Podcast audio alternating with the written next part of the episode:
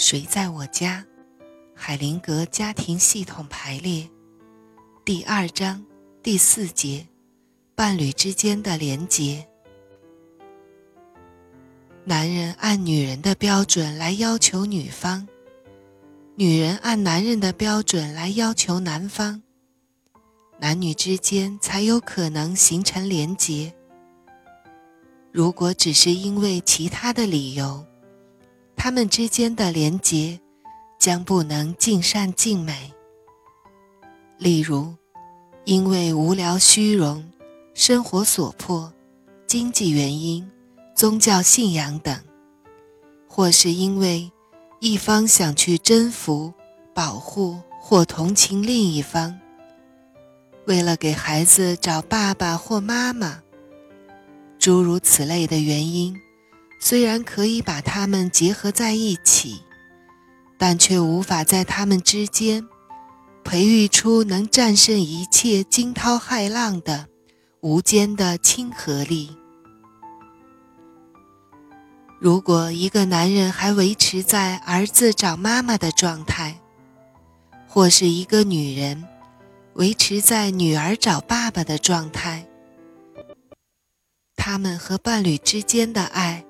也许会很炙热，但他们之间的关系绝不是成熟的男女关系。在建立伴侣关系的时候，不管他们有没有意识到这一点，其实他们是想要获得一些无法从父母那里得到的东西。他们寻找的是父母亲，那么他们培育出来的连结关系。就会趋向于孩子和父母之间的关系。有时候会碰到这种情况：一个男人寻找一个像妈妈的女人时，会碰到一个按儿子标准寻找男人的女人；又或者，一个女人寻找一个像爸爸的男人时，会碰到一个按女儿标准寻找女人的男人。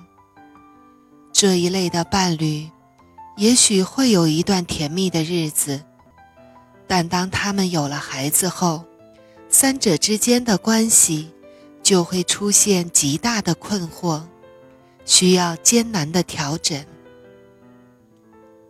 当其中一方在另一方面前表现出父母般的威严，企图去教导、促进和帮助另一方时，爱就会受到束缚。每一个成人都曾经经历过被养育、被教导的过程。无论想怎么样重复这一过程，都会对爱造成伤害。所以，可以想象到，如果伴侣中的一方受到的只是小孩那样的礼遇，他就会像小孩子那样。用反叛家庭的方式，从亲密关系中挣脱出来，并在这个关系之外寻找自由。因此，亲密伴侣间的权力冲突，大部分是因为一方用对待小孩或对待父母的方式对待另一方。后续者的亲密关系。第二任的亲密关系和第一任是有所区别的。通常，第二任伴侣能够察觉到对方与其前任伴侣之间连结的痕迹。在新的关系中，我们会小心翼翼地接近对方，发展感情。在这慎重漫长的过程中，我们会像对待前任伴侣那样。毫无保留地把自己呈现给对方，并接受和获得我们新的伴侣。就算第一任伴侣已经去世，新的伴侣在发展新的关系时，也很难摆脱前一任伴侣的阴影。因此，要想第二次的爱获得圆满，必须承认和尊重第一任伴侣。只有新的伴侣明白到，他们的关系是在第一任伴侣之后，并且得益于第一任关系时，第二任的爱才能成功圆满。我们与第二任伴侣之间的密切关系，不论是在联系强度方面，还是在关系素质方面，都比不上第一任关系。也没有必要相比，但这并不表明第二任关系的爱意和欢乐会少一些。相反，第二任关系通常比第一任关系更欢欣、更美满。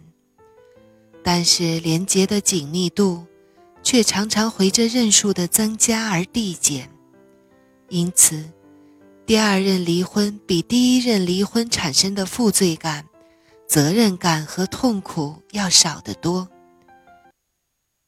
也是这个原因，第二任婚姻通常比第一任婚姻更容易发生离异。离婚所带来的负罪感、痛苦和损失，通常是衡量伴侣间连接力量强弱的砝码。案例：我的第二任妻子。有一个男人，对连结力量会随着任数的增多而递减这一现象，并不认同，始终认为他和第二任妻子的连结，远比和第一任妻子紧密。每一个人都看得出，这个男人和第二任妻子生活的非常快乐，他们真诚的深深相爱。